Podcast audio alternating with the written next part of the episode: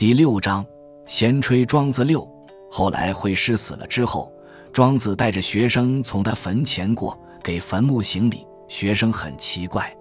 庄子说：“我尊重我的论敌，我的论敌与我的关系，就像一个故事里面说的，一个刷石灰手艺很高的匠人，他刷石灰根本不脱衣服，长袍长袖，不会有石灰粘在自己衣服上。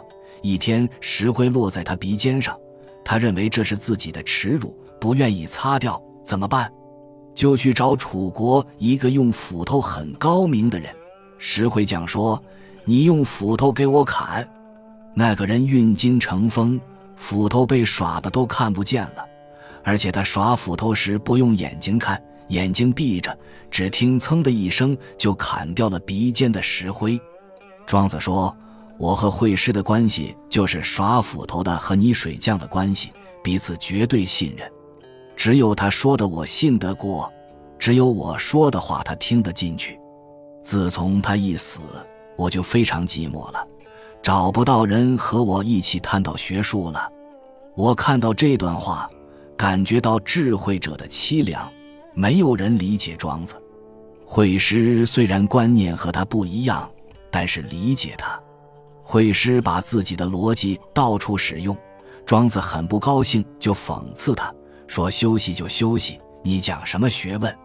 有一次，庄子和惠师到城外的护城河上喝叫豪，上面有桥叫梁。庄子很悠闲，惠师时时刻刻想着严谨的逻辑，庄子则是在娱乐。他看到桥下有很多鱼。南北朝诗人庾信就说：“巧影巨行鱼。”庄子就说：“鱼多快乐呀。”惠师说：“你又不是鱼，怎么知道鱼是快乐的？这是经不起科学检验的。凡是要讲科学，我的逻辑学起码就是科学的。”庄子觉得这个人没有一点趣味，完全政治化、思想化。你讲逻辑，我也讲。我不是鱼，你也不是我呀。你怎么知道我不知道鱼的快乐？惠师说：“固然我不知道你，但是你确实不是鱼。那么你从哪里知道鱼的快乐？”庄子根据形式逻辑回答：“你这是在问我从什么地方知道？你听好，你问我从哪里知道鱼很快乐？我告诉你，我从好粮上面知道。Where? Where? 我回答。” On the bridge，在桥上，你没有一点趣味，什么都要用科学和逻辑学理解。季羡林老师说：“真理不见得是越辩论就越明显的。”他引用了这个故事，说真理不可能是越辩论越明白的。虽然他是大学问家，但是他没有把这一段读懂。首先，这不是真理。这是一个诗人对自然界的感受，庄周是表示自己作为一个诗人的敏感。季先生也没有读懂“从何而知”这一句。惠施死了之后，这样愉快的交锋就没有了。他只有带着自己的学生在七园讲课，一天一边走一边讲。见到一棵树，他说：“为什么这么好的树木？”那些伐木工人走过的时候看都不看，学生也觉得奇怪。庄子说：“这棵树名字叫出，就是我前面讲的臭椿，不但气味难闻，而且木质不好。你看我就是因为品质恶劣，所以现在活得尚好；品质好的早就被锯掉了。”庄子讲课就这样，不像我们现在讲课还有讲义。讲义还要经上面审查。庄子说：“天晚了，山下面有我一个朋友，大家去吃饭吧。”到了之后，朋友很高兴，大家要吃晚饭。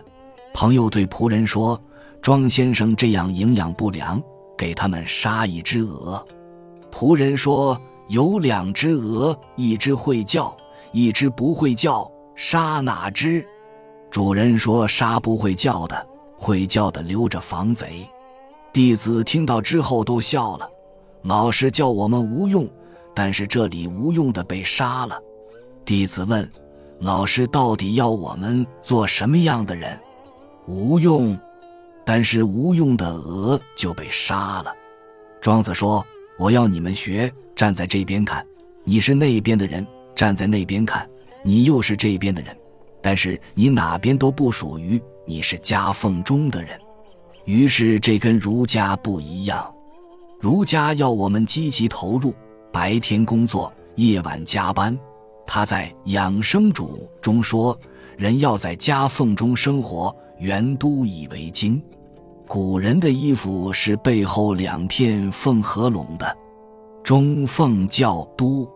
庄子说人就应该这样，不要陷入任何一方，要沿着中缝走。除了这个比喻，他还说，整个社会运转就像一个圈子，所有的人事纠纷、冲突、战争、报复都在这个圈子上。庄子的意思是说。这个圈子上任何一点都可能是矛盾双方某一方的据点，因此任何一点都不能站上去，否则人家一打你就成为牺牲品。那么怎么办？庄子说：“你站在中间，悬空，只有这样才可以。这就是我们民间说的跳出是非之地。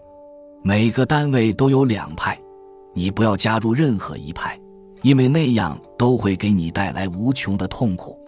庄子说：“得其环中，这样你可以不怀有成见，公平看待双方，这样才能够活够你的天年。”庄子从来不赞成什么锻炼、练功之类，他强调每个人都有天年，来自遗传密码。只要你活够了自己的天年，你就是长寿的。若还要去求长寿，就违反自然了。二十世纪九十年代初期，社会时兴练气功，他们听说我写庄子，庄子是道家，他们也是道家，也许认为我是同志。看到这些，我笑了，因为庄子是不主张这些的。他认为这样练功是违反自然的。他活了八十三岁，当时人的平均年龄只有四十多岁，相当于活了两个人生。相当于我们现在活一百二十岁，他的生活如此艰苦，他也没有吃什么补药，还留下了《庄子》这部著作。《庄子》有思想，有文学，是先秦诸子中唯一一部有资格被称为文学作品的书，《论语》《孟子》《老子》都不能被称为文学作品。历代的统治者都不喜欢庄子，秦始皇也烧过，但是还是保留下来了。原因就是它是文学，有文采，有比喻，很有味。南北朝的时候，主张玄宗，主张清谈，谈的最多的还是庄子。那时候他的读者多得很。《昭明文选》说，庄子的书应该是一群好朋友坐在这里。找一个十四岁的姑娘给我们朗诵庄子的《秋水篇》，这才是一种享受。